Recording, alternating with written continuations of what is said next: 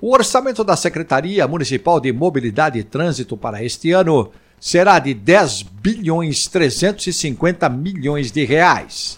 É o que indica a Lei 18.063-2023, que estima as receitas e fixa as despesas da cidade de São Paulo para 2024, sancionada em dezembro.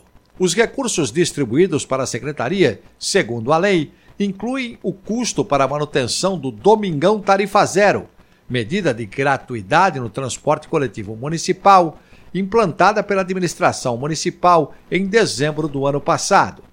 De acordo com o site da Secretaria, por lei, a pasta tem entre suas atribuições formular, propor, gerir e avaliar políticas públicas para o desenvolvimento da mobilidade urbana sustentável, integrada e eficiente, priorizando a defesa da vida, a preservação da saúde e do meio ambiente.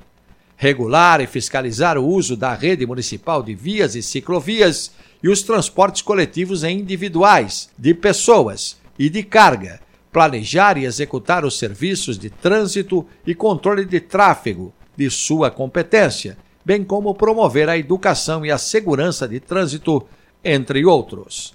O total do orçamento para 2024, aprovado pela Câmara Municipal de São Paulo e já em vigor, é de 111 bilhões e 800 milhões de reais.